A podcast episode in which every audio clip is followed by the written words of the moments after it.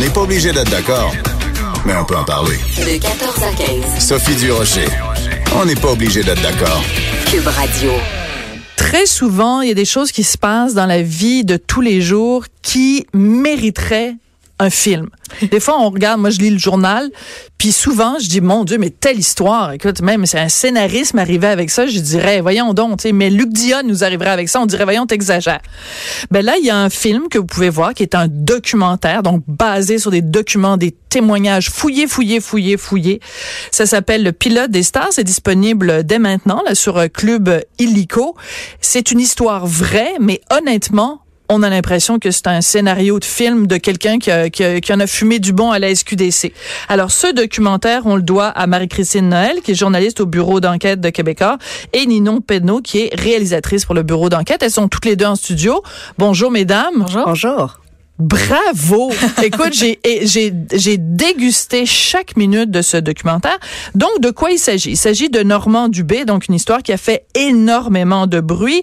L'année dernière, il a été condamné à sept ans de prison parce que, bon, on s'en souvient, donc, cette grosse, grosse, grosse panne d'électricité en 2014. Il y avait 180 000 résidences au Québec qui étaient dans le noir.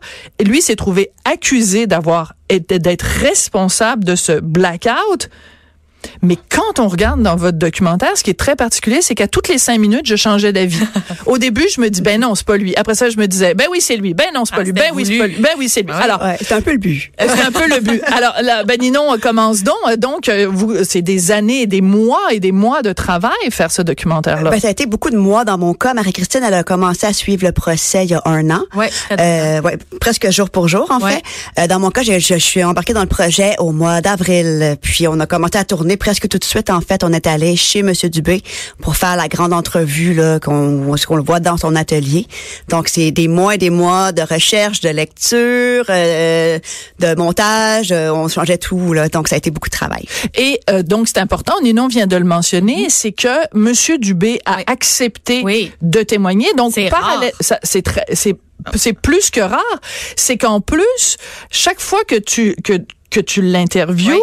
euh, il, il donne des réponses. On a l'impression qu'il y a réponse à tout. Oui. Mais après qu'il ait témoigné, là, vous apportez des éléments de preuve, puis on se dit, ben non, il vient de nous mentir en pleine face. C'est- C'est comme journaliste, ça doit être extrêmement difficile de se faire une tête. Mais Monsieur Dubé a quand même gardé sa ligne tout le temps, tout le temps. À chaque fois qu'on reposait les mêmes questions, il revenait sur les mêmes détails. Ça, il faut le dire. Mais c'est vrai qu'à travers le, le procès, puis ce qui était difficile à faire, c'est que on n'avait pas le droit de rentrer dans les dans les salles de cours. Donc, parfois, je pouvais C'est un arriver procès à huis clos. à huis clos, euh, certificat euh, de sécurité nationale. Donc parfois, je pouvais entrer dans au palais de justice, rester cinq minutes et devoir sortir ensuite.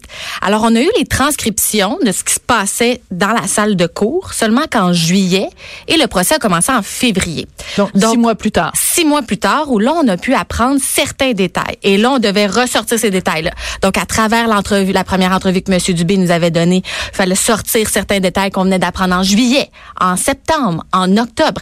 Donc, tout ça, il a fallu qu'on le fasse, oui, rapidement, puis ça a été du gros travail, mais c'était difficile aussi de toujours suivre parce que lui, il avançait dans le processus, mais nous, on savait absolument pas de ce qu'est-ce qui se passait. C'est ça. Alors, c'est important de mentionner, c'est que Monsieur Dubé est accusé donc d'avoir survolé des, Des lignes électriques. des lignes électriques d'Hydro-Québec. Exact.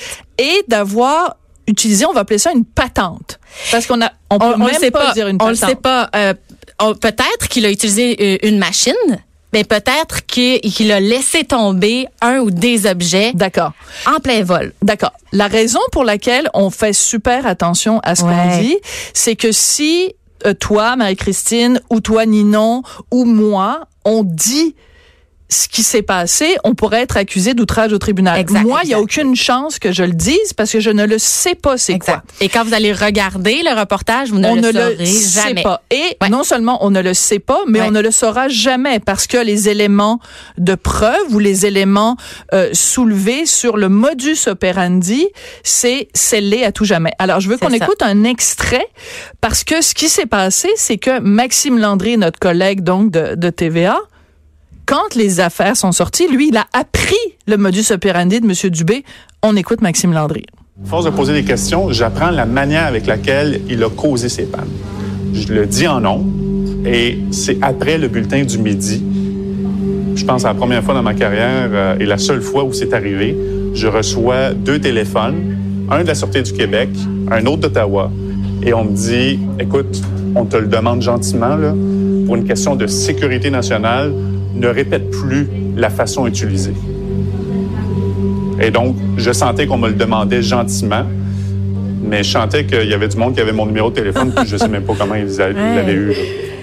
Ouais. C'est genre, Ouais. on te le demande gentiment, mais si tu le fais pas, euh, on va être, on va être euh, moins gentil. Donc, non, c'est tout un défi parce que là, vous devez monter un documentaire, un reportage où finalement on parle de quelque chose, mais on peut jamais le montrer. Donc, il faut utiliser plein de graphiques et de et d'images et de reconstitutions pour expliquer ce qui s'est passé, mais sans jamais vraiment nous dire ce qui s'est passé. C'était le grand défi de ce, Oui. de ce projet-là, en fait, c'est d'aller jusqu'à la limite de ce qu'on pouvait dire. Ouais. Puis surtout, aussi, il fallait aussi illustrer des choses qu'on pouvait pas recréer. Par exemple, euh, bon, quand on raconte l'histoire, euh, on a beaucoup de motion design. Il y a Philippe Bello, euh, quelqu'un qui travaille avec nous, qui a fait des dessins, donc de l'animation, pour qu'on puisse illustrer un peu des choses qui étaient autrement impossibles à illustrer. Ouais. Donc, on a fait appel à plusieurs, euh, plusieurs petits trucs comme ça là, pour s'en sauver.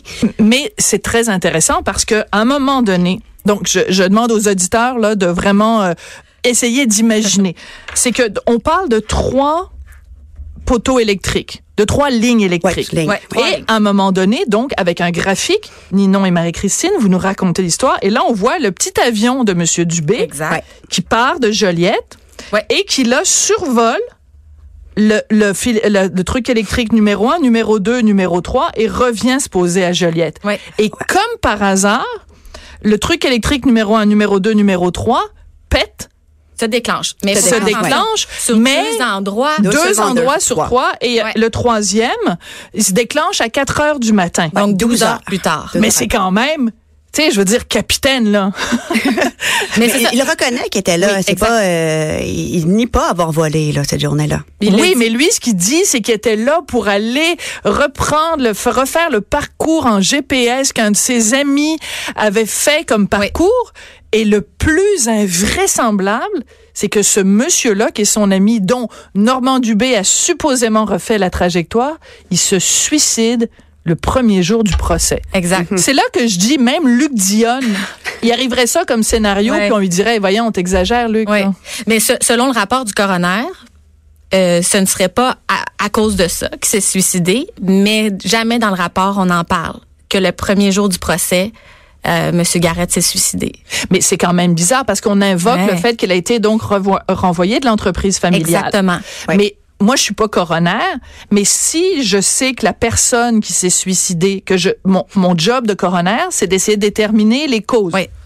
Si je sais que cette personne-là est impliquée de près ou de loin dans un procès extrêmement médiatisé, on parle quand même de perte de 30 millions de dollars Exact. pour Hydro-Québec. J'ai de la difficulté à m'expliquer que dans le rapport du, euh, du coroner, il n'y a même pas une allusion au fait que ce monsieur-là, Monsieur Garrett, Exact. était, était impliqué dans Ben, un c'est pour procès. ça qu'on l'a souligné dans le document. C'est bizarre. surprise. Ouais. En fait, quand on a vu le rapport, on a fait, Ouais. OK, il y a rien. Il y a rien à cet effet-là. Rien du tout, même pas une Donc, ligne. euh, c'est pour ça qu'on l'a, qu'on l'a C'est écrit. pour ça qu'on l'a souligné, ouais. Mais c'est, mais c'est que, dans le fond, quand on regarde votre documentaire, mesdames, on en sort. Habituellement, un documentaire, on le regarde puis on se dit, ah, ça va répondre à notre question. Puis c'est très frustrant parce que on en sort avec quasiment plus de questions à la fin que, qu'au début. C'est pour ça la- qu'on l'a développé aussi comme un grand reportage, encore plus, tu sais, avec des, des faits de nouvelles à l'intérieur, aller chercher des archives, aller chercher aussi des, des documents de cours, un peu comme on voit, par exemple, à JE ou dans des Oui, oui. reportages. On l'a vraiment joué comme ça. Un grand reportage. Mais il fallait, il fallait Absolument. ça. Je pense Alors, que oui. donc il y a, il y a plein de trucs. Bon, il y a des histoires d'hypnose, de trucs. Écoute, Ouais. c'est- c'est vraiment là, c'est c'est riche, c'est riche en détails Ah et oui, en une saga informations. judiciaire digne d'un film, là. C'est Ouais. ça. Alors, donc, on regarde ça, on se dit, OK, il a pris l'avion, il a survolé Oui. exactement les trois pylônes électriques. Comme par hasard, c'est ces trois pylônes-là, etc. Euh, il aurait utilisé une patente ou une affaire ou un, un On gugus. pas. On n'a pas le droit de dire pas quel genre de truc peut-être c'est. pas. Peut-être pas, on ne sait pas. On ne sait pas. Et je tiens à spécifier que avant d'entrer en onde, j'ai demandé à Marie-Christine et à Ninon, je leur ai dit, hey, les filles, je vous paye un verre, on s'en va au bar à côté, puis vous allez me dire c'est quoi? Elles n'ont pas le droit. Non. Parce Non, que non, si vous me le dites, vous allez pouvoir être accusé Ouais. d'outrage au tribunal. C'est quand même assez fascinant. Alors, ce monsieur Normand Dubé, Ouais. on passe notre temps à dire, coudon, il est coupable, il est pas coupable, il est coupable, il est pas coupable. Il est incriminé aussi dans une autre cause qui n'a rien à voir avec Hydro-Québec. Euh, là où il habite, à Sainte-Anne-des-Plaines, donc il y a eu des incendies criminels. Et au procès, on a sorti des enregistrements de lui où il appelle un employé, une employée municipale.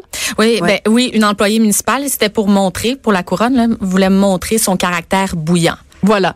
Et bouillant il est. On écoute le deuxième extrait du documentaire Le pilote des stars. Oui, bonjour. Ça va bien? Non, ça va mal en tabarnak à cause de toi. Comment ça? Comment ça? Tu demandes comment ça? Oui, ce gros passé, mais que je le revois à la chute, là. Fais pas de la comme Ah, ça. tabarnak, il va se faire les sangs sacrément. Le technicien m'a déjà donné son alerte. Je sais exactement ce qu'il reste. S'il veut qu'on y aille, là, c'est- on va y aller chez eux. Moi, ça va être après les heures de bureau, parce que des fois, dans le jour, j'ai pas le temps. Fait que ça pourrait être après le souper. Non, non, non, non,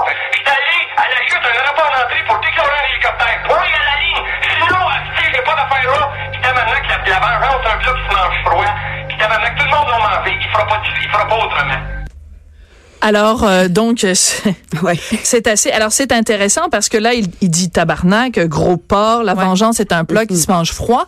On se dit, OK, il parle comme ça à un employé, une employée municipale pour une truc de question de terrain, puis de Ouais. ci, puis tout ça. Ouais. Et Donc, la, la, la, la couronne a utilisé ça pour montrer que c'est quelqu'un qui, quand il décide de se venger, il, il fait des menaces quand même assez claires. Ben, c'est surtout pour montrer son caractère, mais il faut dire que ces enregistrements-là, que vous qu'on vient d'entendre, Ouais. étaient dans l'ordinateur de M. Dubé. C'est lui qui les a gardés. C'est, c'est, c'est lui-même qui a archivé ces. Et là, ça m'amène à autre chose, c'est que oui, il gardait des plein de renseignements sur plein de monde qui étaient ses ennemis, donc c'est ce qu'on a découvert dans son ordinateur. ouais. Ouais.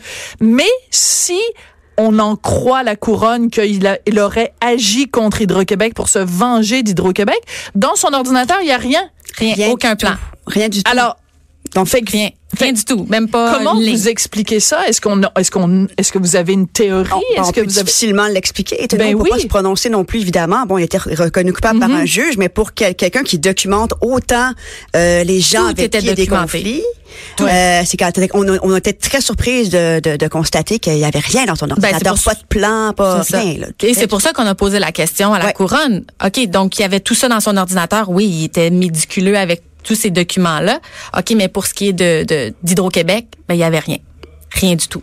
Donc, c'est pour ça que je dis, dès le début, à toutes les cinq minutes, on change d'avis. Parce que moi, je me disais, ben voyons, le plan et tout ça, il traverse par-dessus. Ben, c'est lui qui l'a fait. Après ça, on voit des trucs, ben il y avait Ouais. même pas de plan. Je dis, ah, c'est pas lui qui l'a fait. Après ça, j'entends les enregistrements. Je dis, ben voyons, c'est lui qui l'a fait. C'est vraiment comme un, on, Ouais. on dit en anglais, c'est comme dans un roman policier, là, on dit who done it? Mm-hmm. Ben là, on se dit, c'est lui, c'est pas lui, c'est pas lui, c'est pas lui, c'est pas lui. En tout cas, bon, bref. Il lui va en appel, donc, de son, de sa condamnation. Exactement. Donc, l'histoire n'est absolument pas terminée. Non, Non. et son procès pour les incendies qu'on vient de parler débute le 12 février, donc mardi prochain. et ça va être passionnant à suivre. Peut-être un autre grand reportage signé euh, Ninon et. Marie-Christine, parce que j'ai dit tout le long documentaire, c'est pas un documentaire, c'est un grand reportage. La nuance euh, est importante. Oui. Mais en tout cas, vraiment bravo. Et euh, écoutez, moi, je, je, je, je pense qu'il y a matière là pour faire un film, pour faire un scénario ou un roman.